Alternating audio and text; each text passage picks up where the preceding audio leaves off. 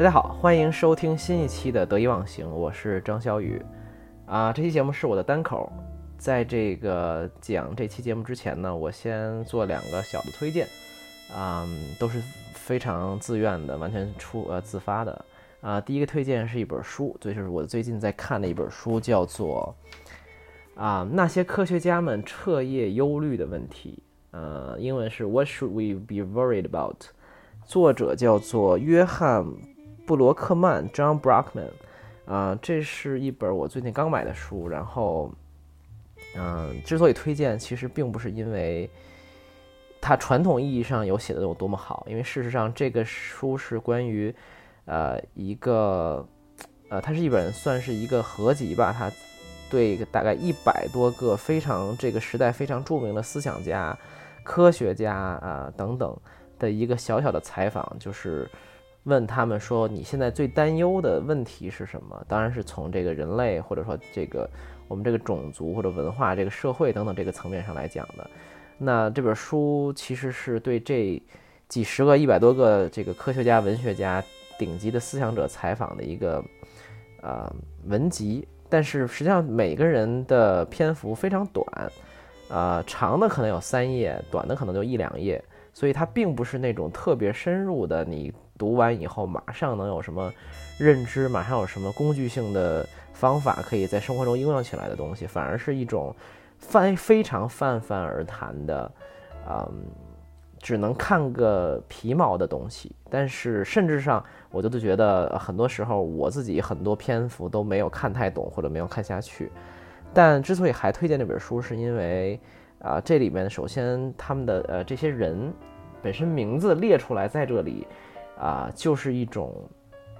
呃很好的索引，就是呃这里面很多我很喜欢的作者，Steven Pinker 啊。这个 Daniel Dennett 啊，然后这个 Nassim Taleb 呀，或者是等等一些人吧，然后理理查德道金斯啊等等，嗯，那首先这是一个很好的索引，就是当代顶级的一些思想家。那另外呢，就是哪怕泛泛的看看他们在想的一些问题，即使你现在此刻不能理解，包括我可能百分之八十的内容都不是那么理解，但是有一天可能你会突然。呃，意识到，哎，你发现的一些问题，思考的一些问题，曾经似曾相识的在某本书上看过，那这本书可能就能起到一种这种作用，啊，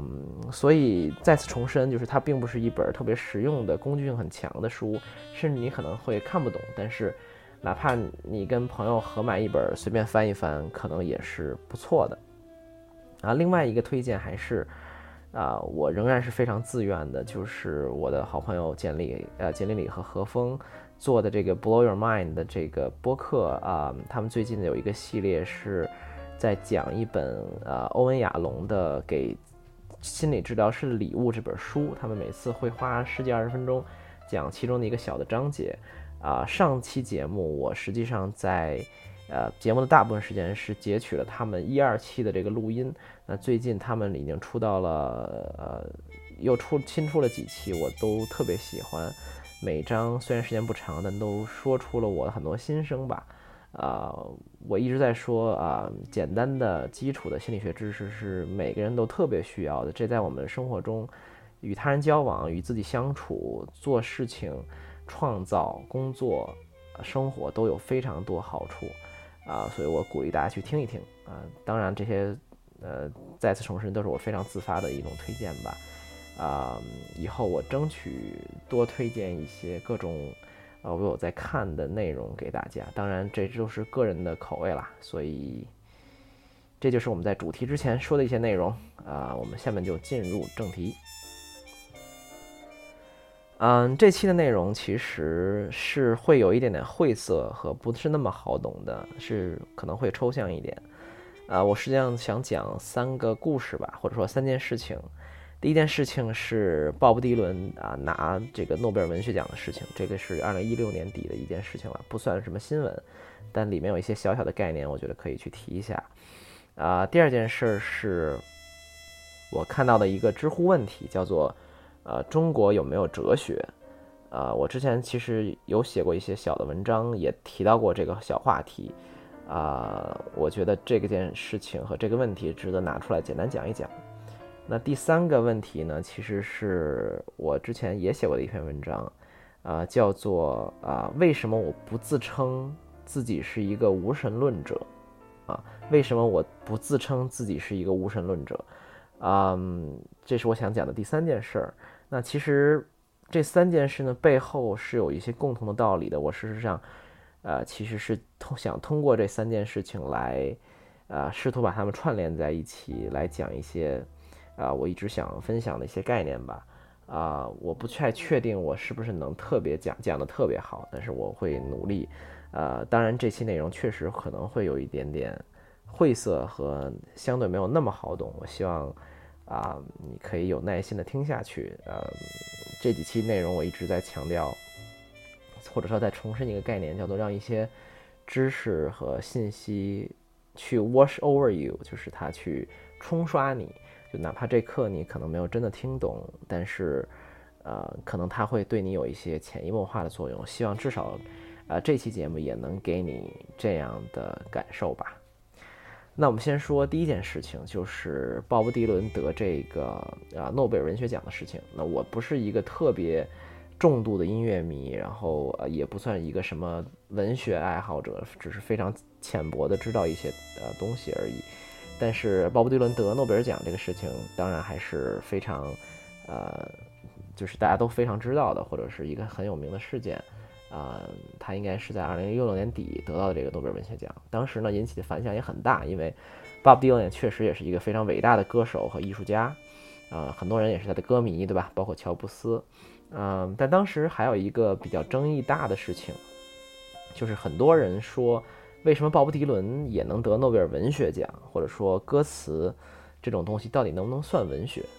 啊？而且不只是大众，很多人在呃思考讨论这个问题，很多文学家、很多作作家等等，当时也是提出了一些质疑吧，可以说是啊，可能很多人觉得歌词并不能算是一种严肃的文学等等，各种声音都有。呃，所以这件事儿的背后其实有一个挺重要的问题，也就是说，歌词能不能算作文学啊？歌词能不能算作文学？实际上，你如果看一下啊，一百多年来的这个诺贝尔文学奖的历史啊，诺贝尔文学奖实际上是一九零一年开始颁发的吧？你发现这一百多年来有很多次，很多获奖作品都超越了这种。呃，传统意义上的文学的这个范畴，比如说，啊，一九五零年啊，获奖的是罗素，他是一个哲学家，啊，当然，呃，大家可能都知道。然后他当时获奖的是他的这种哲学著作，跟当时的所谓的对文学的理解是非常不一样的。那还有这个一九五三年诺贝尔文学奖的获得者是英呃英国首相丘吉尔，那他获奖的作品就是他的一些历史的这种著作和他的回忆录。这个跟当时主流的这种严肃文学的概念也是有点啊不一样的，嗯，所以这里真正的问题，就像刚才说的是，文学到底是什么，或者说歌词是不是文学，这些东西，呃，能不能算作文学？那不能算或者能算，代表了什么啊？所以，呃，后来我看到一个非常有意思也非常重要的概念是这样的，就是。可能对于很多人来讲，文学呀，可能是小说、诗歌、纪实文学等等这种虚构或者非虚构的作品。但英国有一个文学理论家叫伊格尔顿，那他提出过一个观点，叫做文学的定义是不在于它的虚构性或者想象性或者文字的这种优优美等等，而是在于它是用一种特殊的方式来运用语言。那这里呢，他还引用了一个叫 John Ellis 提出的一个杂草文学理论。这个杂草就是说，呃，公园里长的那种地上长的那种杂草，那个杂草。啊，他说文学呢就像杂草。那杂草呢，并不是一种具体的植物，它不是一种呃规规定好的一种植物的范畴，而是呃，比如园丁，他出于某种理由想要除掉的一种。植物的一个范畴的一个总和，一个统称，所以这个概念实际上是讲啊，文学和杂草都是一个功能性意义上的词。这个功能性的意义的对应大概应该是，嗯，概念定义意义上的，也就是说，它的这种功能性是大于它的实际的概念的。所以后来有有一句话也很有意思，叫做“文学是一种吸引我们通过某种特殊的方式去考察它、看待它的一种艺术”。我可以再说一遍啊，就是文学是一种吸引我们用某种特殊的方式去考察它和看待它的艺术。也就是说，比如说，呃，之所以《百年孤独》是文学，对吧？呃，或而这个肯德基的菜单不是文学，是因为我们考察和看待《百年孤独》的方式跟我们看这个肯德基菜单的方式是不一样的。而不是因为《百年孤独》具体用到了什么词、什么句子、什么写作手法等等都不是，而是因为我们审视看待啊文学作品，《百年孤独》也好，或者是文各种文学著作，跟我们看一个菜单的概念是不一样的。甚至如果我们用看待文学的方式去看一个菜单，甚至。呃，更普通的东西，那这个东西本身可能也变成了文学，只是它可能不是太好的文学，但它仍然在那个状态下成为了文学这个概念。所以这就是刚才我们说的“文学”这个词，很多时候是一种功能上的意义的，而不是概念上的意义的。那么功能上上意义的这种“文学”这个词，其实上，实际上。啊，它诞生出了一种新的特性，就是它的流动性或者说开放性，也就是文学这个词的范畴含义是随着文学，呃史或者说这个学科的发展是不断不断的在变化的，在流动的。实际上，如果我们去看文学史的话，其实它的历史很短暂啊，或者说它作为一个学科的存在，其实还是蛮短暂的，比起哲学这种上千年的。数学啊，等等，历史啊，这种老牌的学科，有了类似的地位，跟他们能有类似的地位，其实也就是这一两百百年的事情。那实际上，呃，二十世纪之前，文学这个概念一直在是变化的。比如说，早期的这种文学，可能你有大概的概念，像荷马史诗一样，对吧？它是这种悲剧啊、史诗啊等等这些范畴。那十八世纪的严肃文学呢，可能是一种。符合某种阶级的，尤其是上流社会的这种审美，才能叫做文学。所以那会儿的什么这个戏剧啊、民间故事啊、叙事诗啊这种，都不被算作文学的范畴。那现代意义上的文学，其实也就是出现在十九世纪啊这两三百年啊。那小说其实作为文学有了如今这种地位，也就是这一百多年的事儿，也就是二十世纪才开始的。所以你看，其实每一个历史阶段都有不同的文学题材受到这种推崇，或者是一种排挤，对吧？也就是这个概念本身就是流动的。实际上，我们在其他领域里也能看到类似的现象，比如说啊，流行音乐，甚至什么 hip hop 等等，电子音乐等等这些呃形式艺术形式，很长时间以来都不被当做一个特别严肃的艺术，对吧？但现在显然。啊，hip hop、电子乐等等这些东西，完全已经被纳入这个艺术的范畴了。那包括甚至电影，很长一段时间里也不被认为是一种什么严肃的艺术或者文学作品。那现在已经是非常合理、正当和伟大的这种艺术了。那现在举个例子的话，可能是电子游戏或者电子竞技，对吧？它是不是一种体育竞技运动？呃，甚至是是不是一种电子游戏？是不是一种文学作品？比如说。啊，这两年很火的一个游戏叫做《The Last of Us》，它的这种文学性，它的这种呃艺术性，已经至少值得拿出来被讨论了。那他们算不算文学？算不算艺术？实际上，这这几年电子游戏、电子竞技的这个范畴也被不断的挑战和不断的去审视。所以，从这些所有的现象里边，我们都能看出来一件事情，就是。啊，我们传统意义上的很多概念，对吧？文学也好，艺术也好，啊，历史等等也好，他们的概念都是非常流动和开放的，不是静止的，不是一个固定不变的呃概念。很多时候，甚至是受到社会的主流啊，或者是某些上流的阶级啊，他们的青睐或者是理解和接受，才有了这种登上殿堂的一种机会和存在的这种形式。所以在鲍勃迪伦获得诺贝尔文学奖的这件小事里边，其实背后隐含了一个含义，就是什么到底是什么？也就是说，呃，歌词是不是文学？A 到底是不是 B？啊，我们究竟为一个概念到底应该下怎样的定义？其实本质上我们在讨论的是这。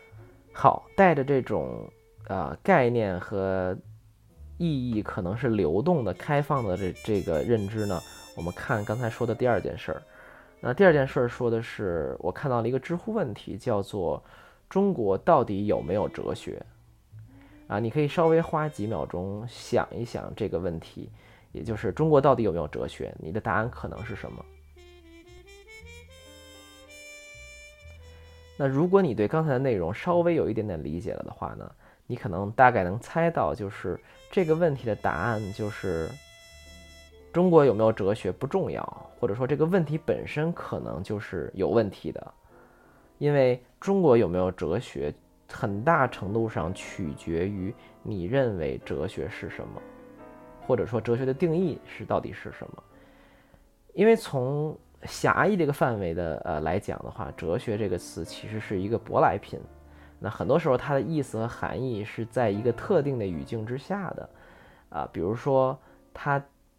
代表了一种思考方法，一种西方的思考思想传统。那这种思想传统实际上是有自己约定的这种概念和研究方法的。我们要质疑有没有逻辑，然后我们要用符号表达等等。它就像一个久远的大型的流派一样。那围绕这个哲学这个词呢，呃，西方社会也好，或者学术界也好，已经建构起了一整套啊。在历史中不断传承迭代的这种自己的概念和研究方法，所以如果我在说中国没有哲学，那实际上我说的是中国没有西方的这种哲学。而换个角度可以认为是，呃，当我们说中国没有哲学的时候，它是一种功有具有一种功能性的意义的。那这种功能性的意义，也就是说我们。试图避免让很多人，包括西方学者、西方的民众，甚至东方的我们国家的啊学者民众也好，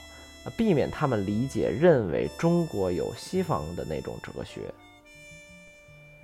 但实际上，我们都知道，东方的人或者我们中国人是有自己的很高的、很有意思的智慧的，啊，比如这个高到这个《道德经》啊、《逍遥游》啊、孔子的《论语》啊等等这些东西。那可能普通到这种，比如你妈跟你说：“哎呀，过日子这个平平淡淡才是真啊，对吧？”那这种其实本身也是一种哲学思想嘛，呃，因为他们本质上都是将这个日常生活的表象啊归纳出一套这个规律来啊，相当于你是如何理解这个世界的，如何看待这个世界的，你认为的事物的运行规律是什么，事物的本质是什么？我们其实都在做，不断的做各种归纳和总结，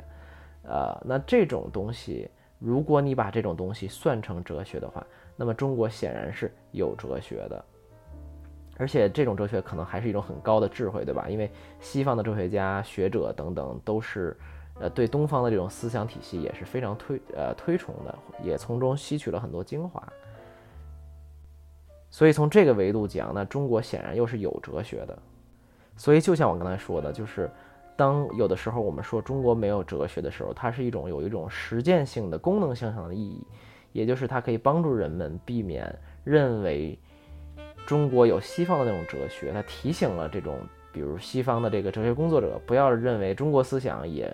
能当做这个西方哲学来处理，因为如果你这么去处理，你可能很损失了很多东方的意蕴，啊，它非常值得去体会、感受的东西。当然也可能，呃，你会造成很多误会，然后夸大或者是补充，呃，忽视了中国思想的一些问题和弱点。啊，听到这儿你可能已经有点晕了，对吧？就是我刚才说了这个，啊，Bob Dylan 得诺贝尔文学奖的事情，然后说到了中国有没有哲学这两个看起来非常不搭的事情。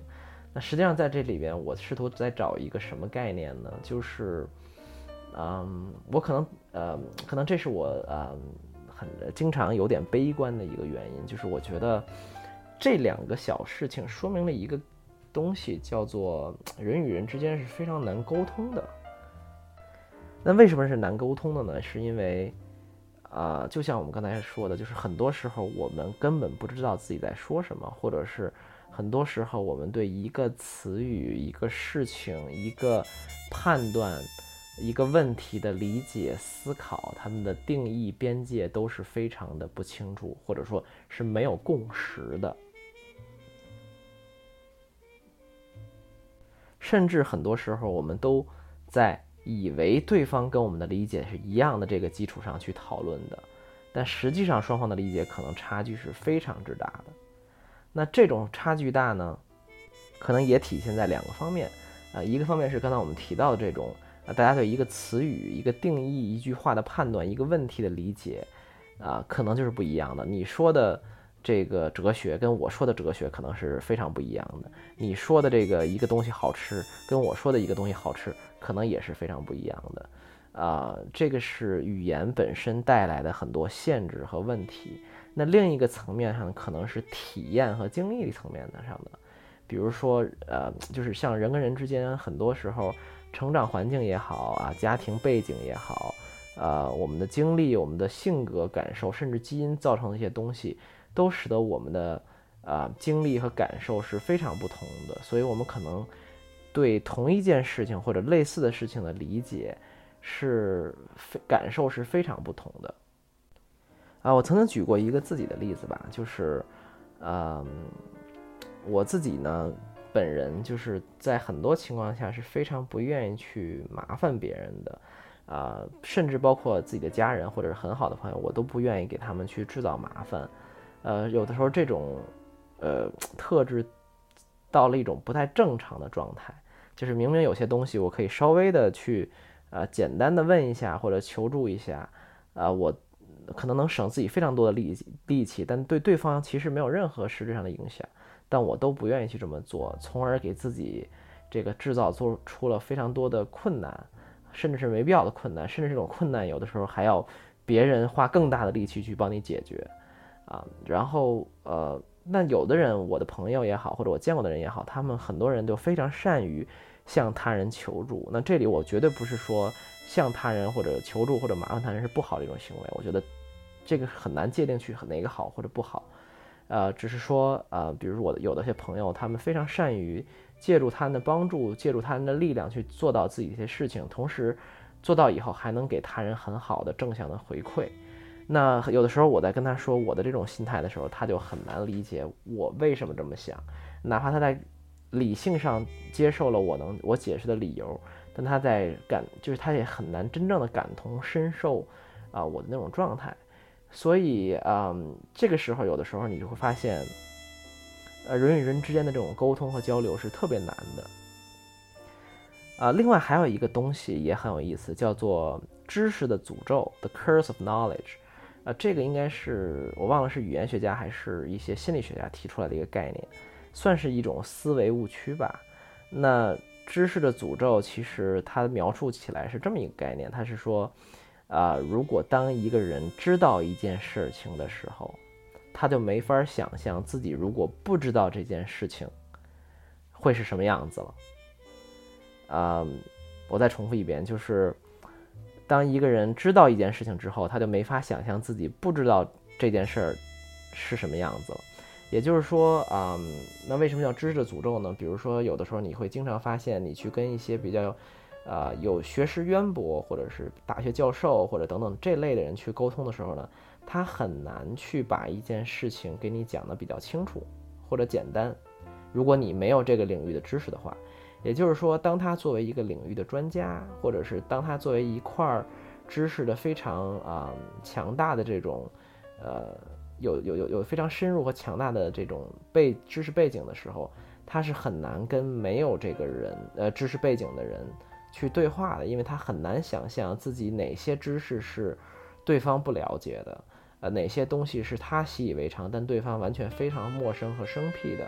于是这种沟通的错位就。非常容易造成这个，在我们的日常生活中可能非常常见。比如说，你可能跟一个朋友聊天，他可能是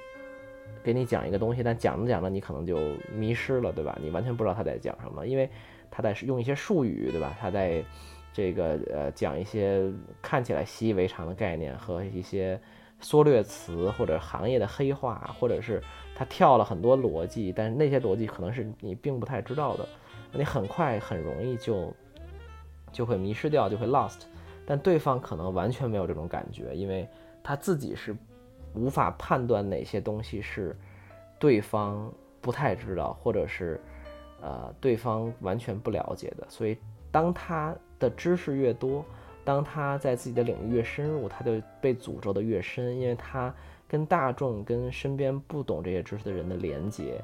也就越少了。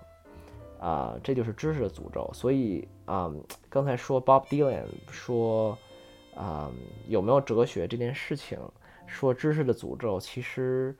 啊，这里面我当然多呃有非常多的丰富的含义，但其中一个我自己啊感受非常深的就是跟他人的这种沟通的困难吧，因为有生活中也好，或者在网上也好，有的时候。也经常会有人问我各种问题，或者大家一起讨论事情，我会发现，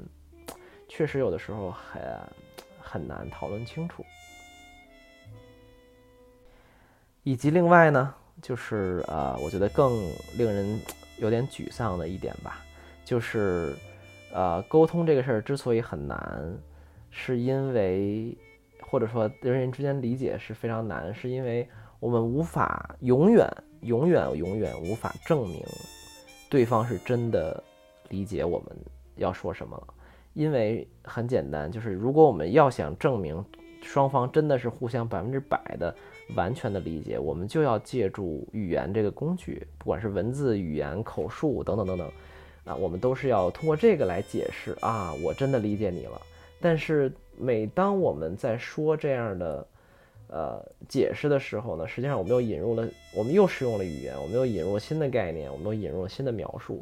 那实际上这个过程不就是一个永远无法穷尽的过程吗？所以我们在逻辑上永远无法完美的证明双方是真正理解的。啊，我们只能在不断的试探和沟通中反复的去接近一种共识。当然，很多情况下，这种东西的误解误差是非常大的，不管是。亲密关系之中的还是工作中的，我都会发现，啊，沟通的错位是非常常见的一种现象吧。那说了这么多，呃，还有刚才我们要说的第三件事情，就是，也是我写的一篇文章，也是我在试图给他人解释的一个东西，叫做，啊，为什么我从不称自己是无神论者？啊，这里啊，我先讲一讲我的逻辑。就是是这样的，因为最近我在嗯自己在补一些断断续续的补一些这个哲学史和宗教史的东西吧，所以有的时候我跟朋友提到这一点的时候呢，大家就会问我啊，很多人都会最终落到这个问题，就是哎，那你现在是有神论呢，还是无神论呢？那自从被他问到这个问题到现在呢，我自己就是回答的方式变过很多次。啊，一开始我会说自己是非常相信科学实证的，是非常，呃，像还是相信这种呃呃可证伪或者是科学的这种实证精神的。那后来呢，我把这个说法换成了，呃，我相信有些东西可能是大于人类本身的吧。然后再后来呢，我借用了这个李安导演之前呃的一个说法，是应该是他在。拍这个《少年派》那部电影，《少年派的奇幻漂流》很好看的一部电影，啊，拍那个电影的时候，接受采访的时候说到的，他说自己叫做啊有信仰无宗教，嗯，有信仰无宗教。那后来我又借用了这个说法，那最后我现在再遇到这类的问题的时候呢，我一般的做法就是转移话题，就避而不谈了。那为什么我有这种转变呢？就是呃，不是因为我皈依了什么宗教了，也不是因为我抛弃了一些什么自己信仰的东西。那其实呃，我我当然还是非常呃相信科学实证精神，我还是相信呃人是一种渺小的存在，有些东西是高于我们的，或者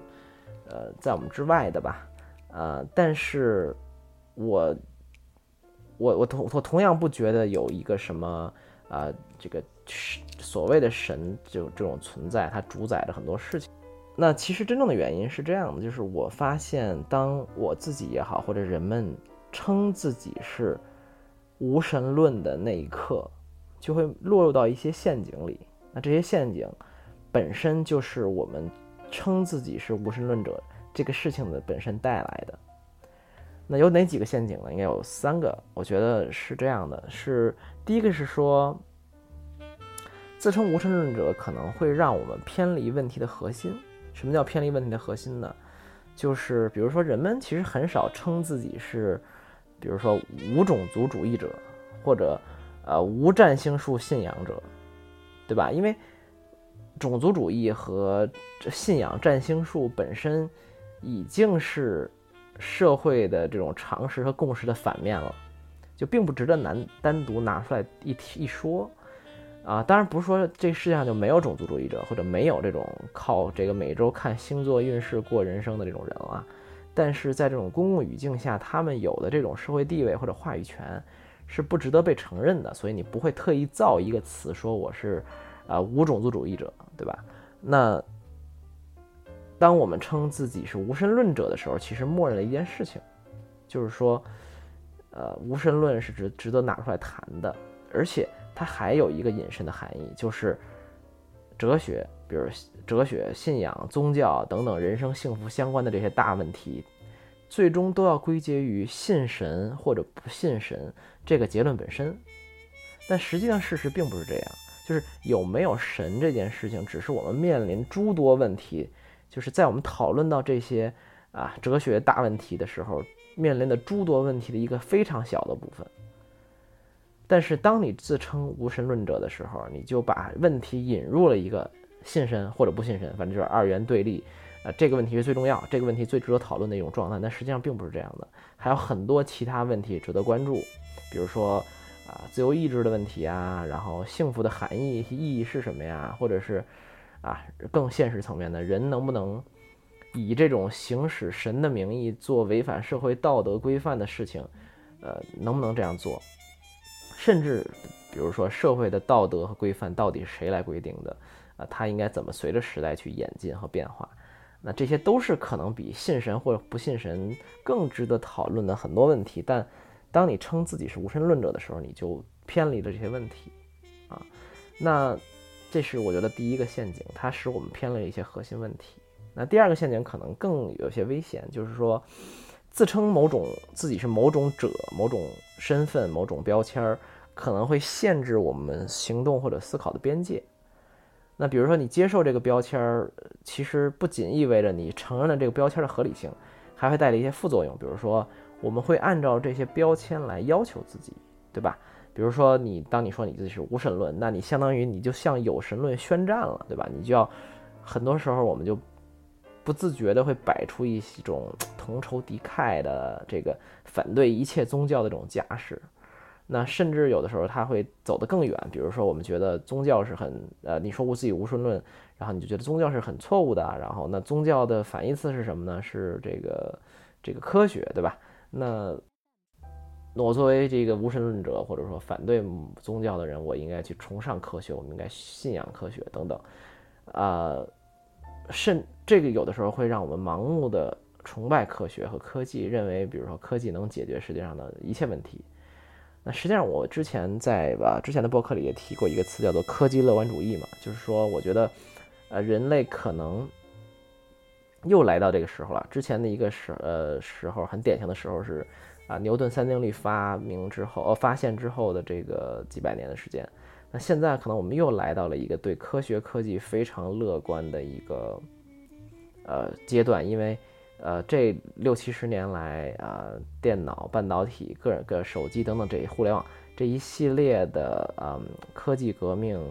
是对我们的生活影响非常非常巨大的，也改善了确实非常多的问题。啊，那我们现在其实对呃科技的信仰是，我觉得是人类的又一个高峰，但这个时候其实恰恰。是我们应该去反思，啊，科技给我们带来的问题，或者是科技是不是能解决所有问题，等等这些东西的一个最好的时候，就是，呃，这可能才本质上才是科学精神，就是我们不应该去崇拜，嗯，一些理所当然的东西，不应该接受这些理所当然的东西，而是时刻去保持一个反思的状态。啊，但是有的时候，甚至我自己给我自己贴上了一种科技信仰，或者是呃科技乐观，或者是无神论的时候的时候，我又有一种优越感油然而生了，或者有一种安宁感油然而生了。那仿佛自己好像是这个对吧？科学和真理的化身一样。但是实际上，在这个过程里是非常危险的，因为我们一旦放弃反思这个事情，那它离真正的科学就非常非常远了。这就是我想说的第二个陷阱，对吧？它。啊，你当你给自己打上一个标签的时候，你会按照这个标签去，呃，行动啊，它也会限制你思考的边界。那最后一个呃陷阱吧，可以说更更加哲学范儿一点，就是简单说呢，就是当我们谈论自己是一个什么东西的时候，我们往往根本不知道自己在谈论什么。呃，比如用有有神论或者无神论这个这个事情来解释吧，比如说当我们说有神论的时候。现在，呃，请你来想象一下“有神论”这三个字，你会对它有一在脑子里有一种什么样的感受、分析、呃理解等等？你可以想三秒钟。OK，啊，那有神论在你眼脑中可能有一个大概的建构的印象了。那现在我来问你一些问题，比如说。有神论这三个字，什么叫有？那有可能大概是呃存在的意思。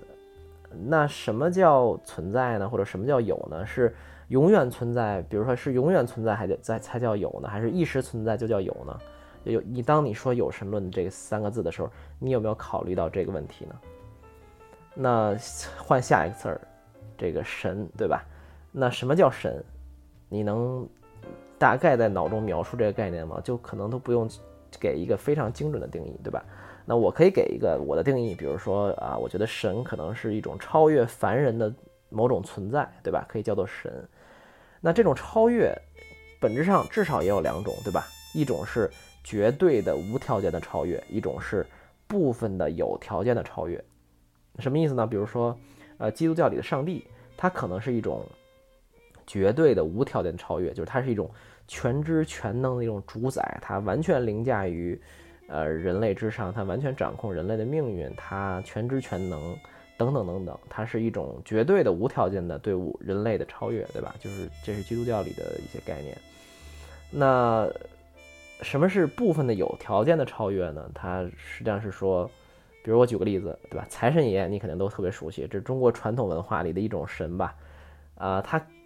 肯定是有它的局限性的，比如说他肯定没法管你有没有男朋友女朋友，没法管你的姻缘，对吧？没法掌握你什么时候结婚，没法等等，给你带来什么孩子之类的。那所以它就是一种有局限性的，不是全知全能的一种主宰，它是部分的有有条件的一种超越你的存在，超越我们的存在，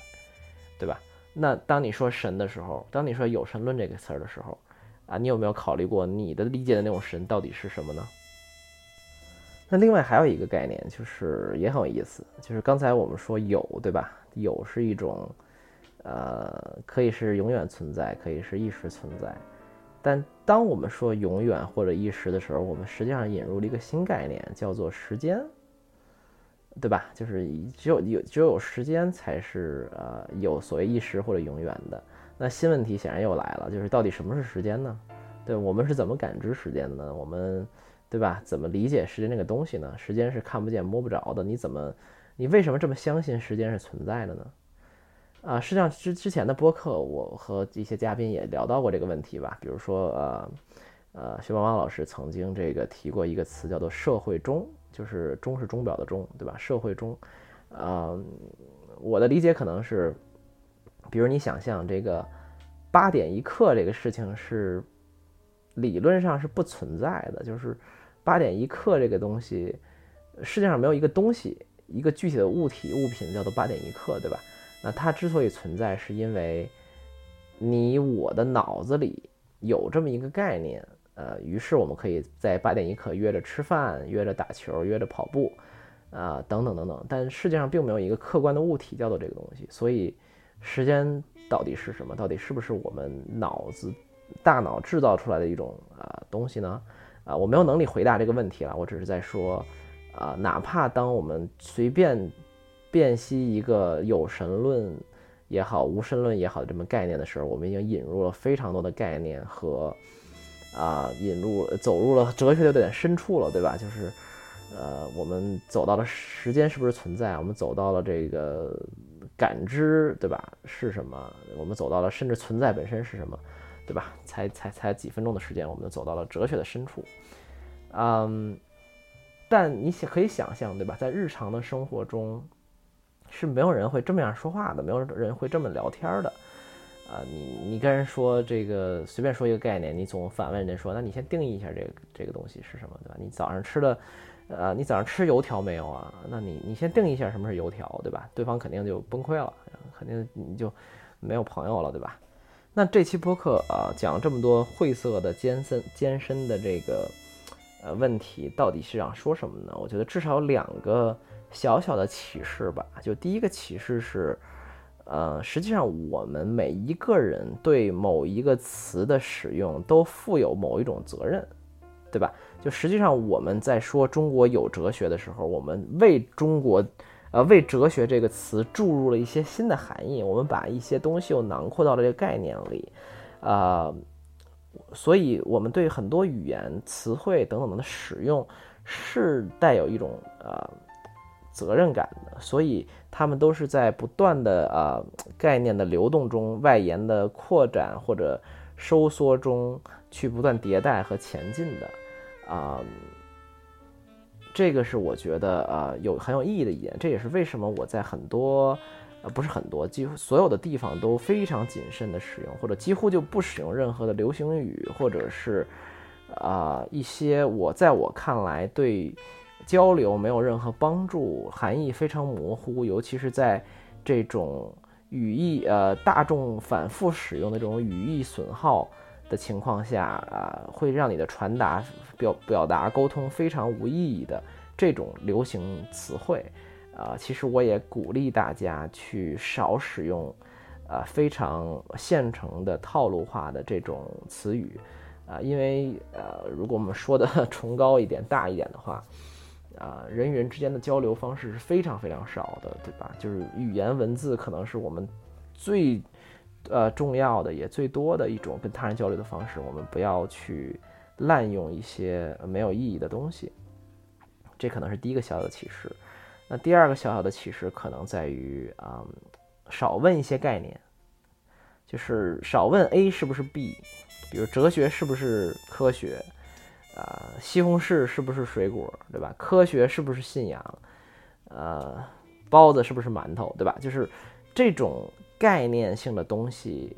本质上来自于一个我们大脑的缺陷，就是我们大脑是，呃，一定要把新的认知纳入到旧有的现有的框架里边，是才能比较好的工作的。否则的话，我们很难忍受有一个概念孤零零的在体系之外游荡。我们非常想让它纳入我们现在认知的体系，不管是一种对比的方式、比喻的方式、类似的方式等等等等。当它游荡在外，我们就很难受。所以我们经常会问很多概念性的问题。A 是不是 B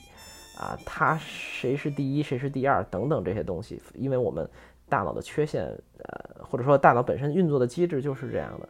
但是啊，概念是非常无力的啊，就像我们刚才说的，对吧？文学的概念在流动，哲学的意义不同时期有不同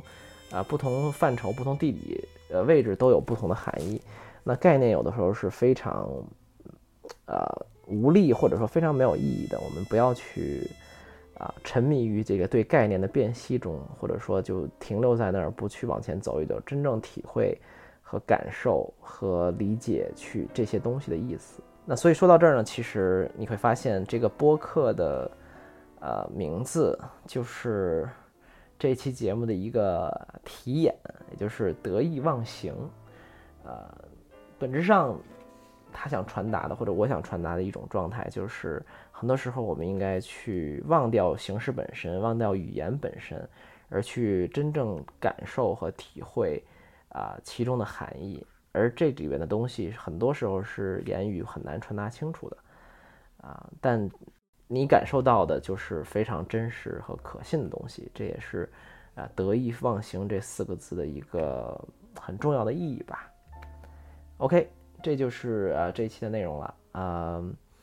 可能会稍微有点晦涩，我也知道，但是有些东西是，呃，我确实很想表达，也希望这个播客的听众能有所慢慢有所理解的吧。呃，那未来的节目呢，我也会试图在围绕着我们已经讲过的很多概念，以及我在学习体会的一些东西，再去多做一些延展，希望能帮助你更好的理解一些事情，呃，也许可能也能反过来影响自己的生活吧。啊，OK，我们